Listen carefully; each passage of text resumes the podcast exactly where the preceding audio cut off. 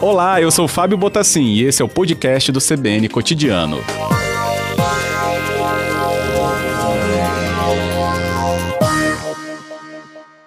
Boa tarde, Felipe, bem-vindo. Boa tarde, Fábio. Muito obrigado. Boa tarde, ouvintes. É um prazer estar aqui novamente. Que bom.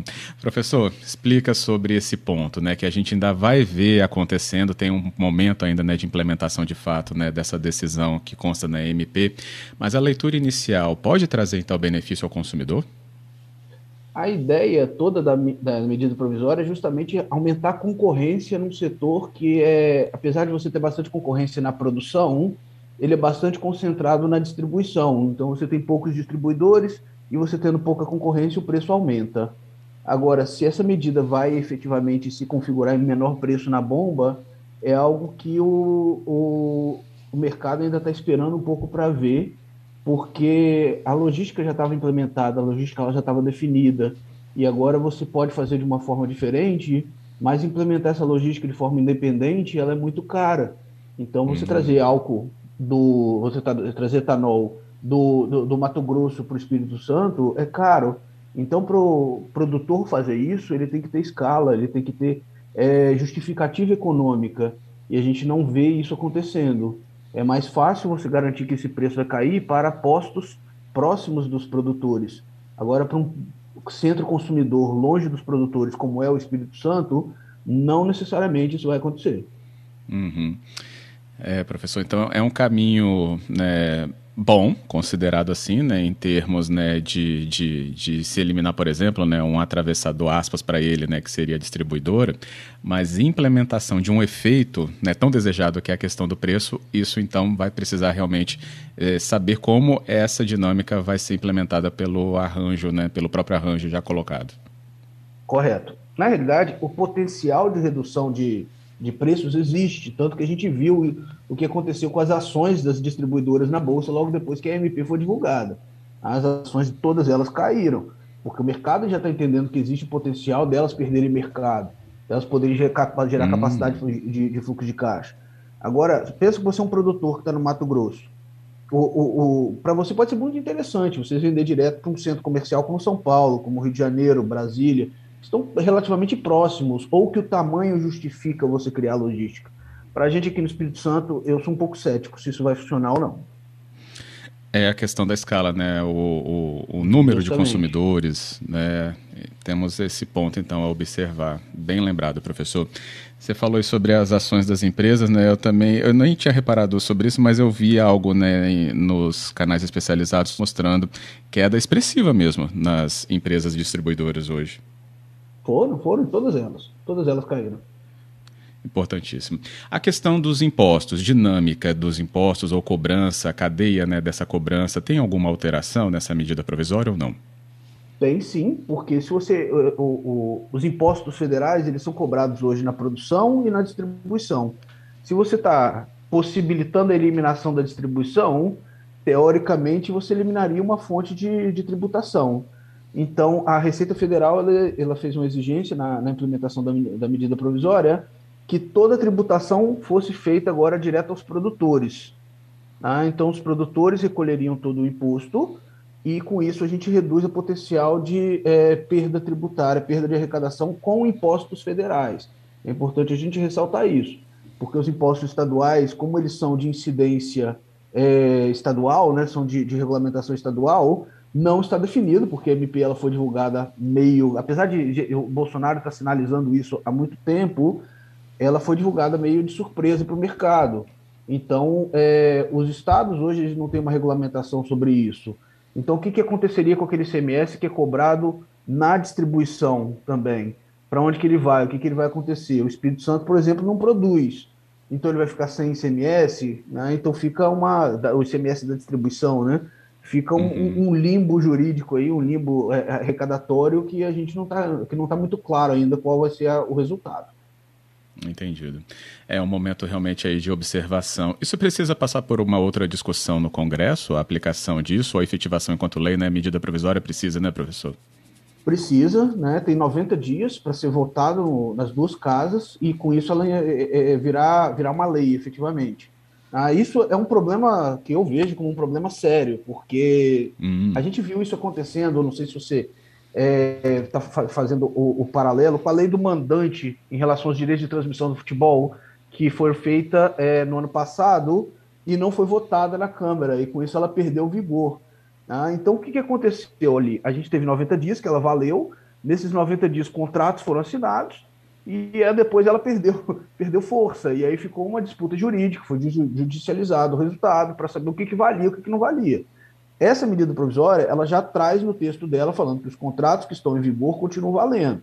Uhum. Mas e aqueles contratos que forem assinados agora? E se a medida provisória não, não, não for votada ou ela não for aprovada? O que, que vai acontecer nesse meio campo? O que, que vai acontecer nesses, com esses contratos? Mas sempre que a gente muda uma regulação, quando a gente faz isso por medida, provisória, eh, medida provisória, a gente gera muita insegurança jurídica. Né? E essa insegurança jurídica ela é ruim para os negócios, é ruim para os investimentos.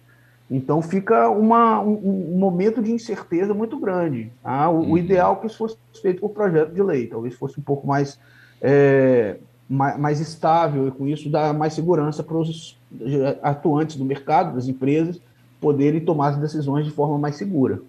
Correto. É por isso que espaços de conversas assim, como a gente está tendo aqui com o nosso convidado, Felipe Stork Damasceno, né, nos trazem a leitura necessária para entendimento, né?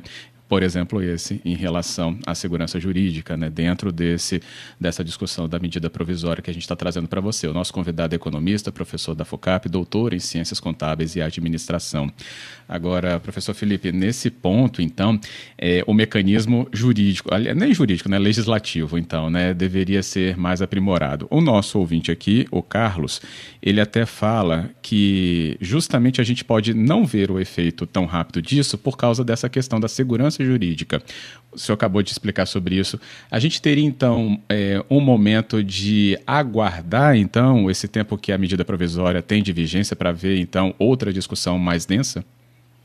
Eu acho que sim. Tá? Eu acho que o Carlos está corretíssimo. O investidor ele pode sim, é, por exemplo, uma, um, grande produtor de, de etanol que está pensando hoje em criar uma cadeia é, de distribuição para ele poder vender direto para os postos ah, ele pode decidir esperar um pouco esse investimento, porque ele não sabe como é que vai estar valendo daqui a 120 dias, por exemplo.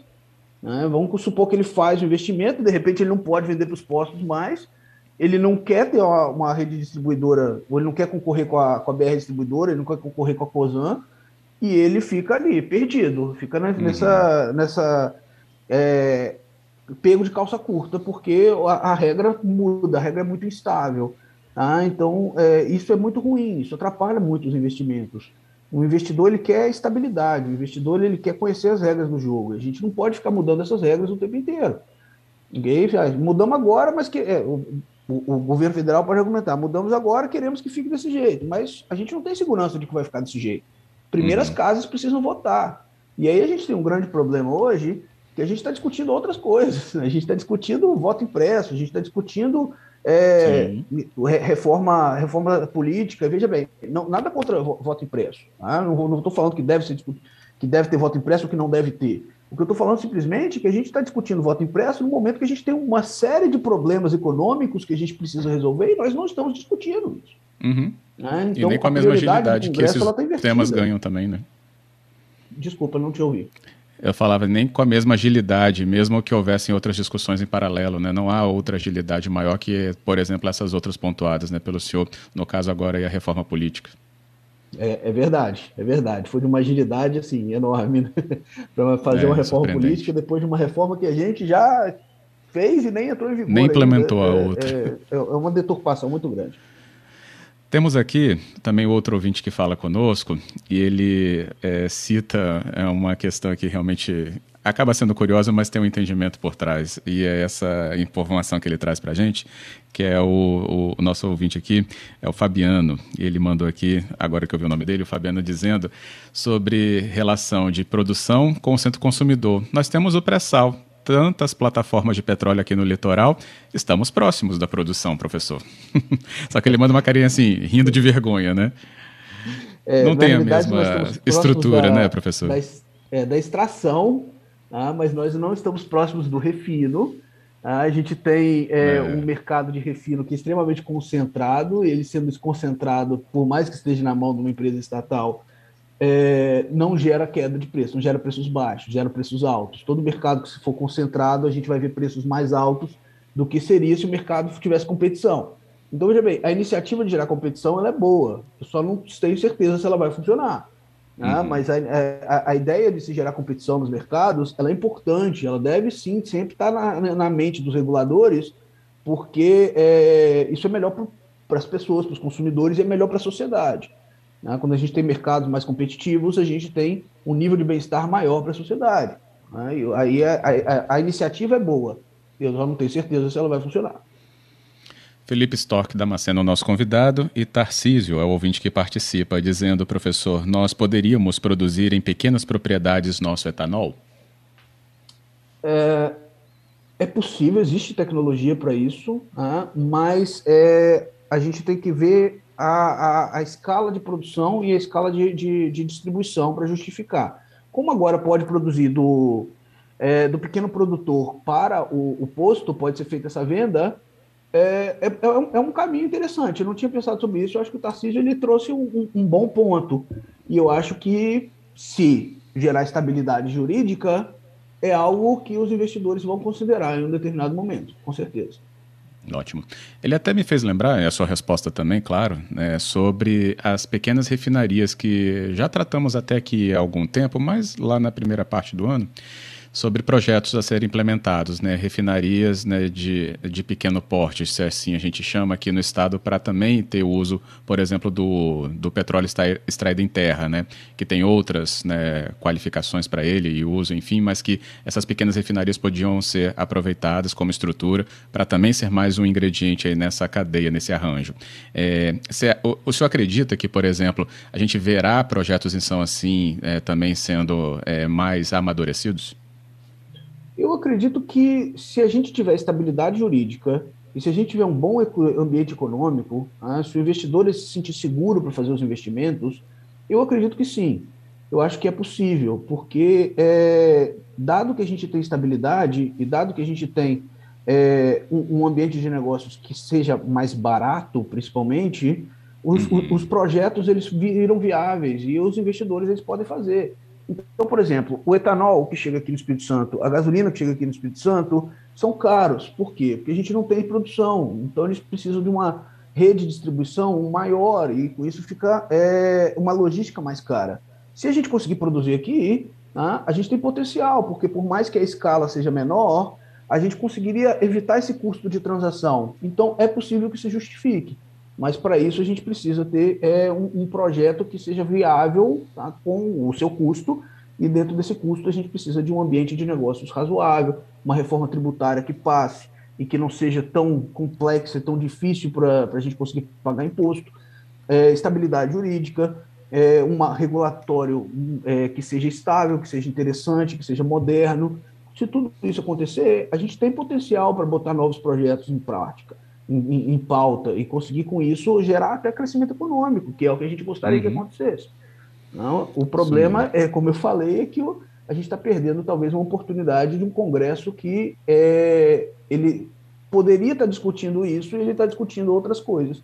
A gente parou de discutir reforma tributária, foi discutir é, reforma do sistema político, foi discutir reforma do, do, do, do voto, do, do, sistema eleitoral, né, do, do voto. Sim. Então acaba sendo uma, uma, uma para mim, na minha concepção, um, um, uma mudança de prioridades que acaba atrapalhando. É isso, professor. Muito bom a gente ter conhecimento com a sua ajuda aqui na tarde da CBN.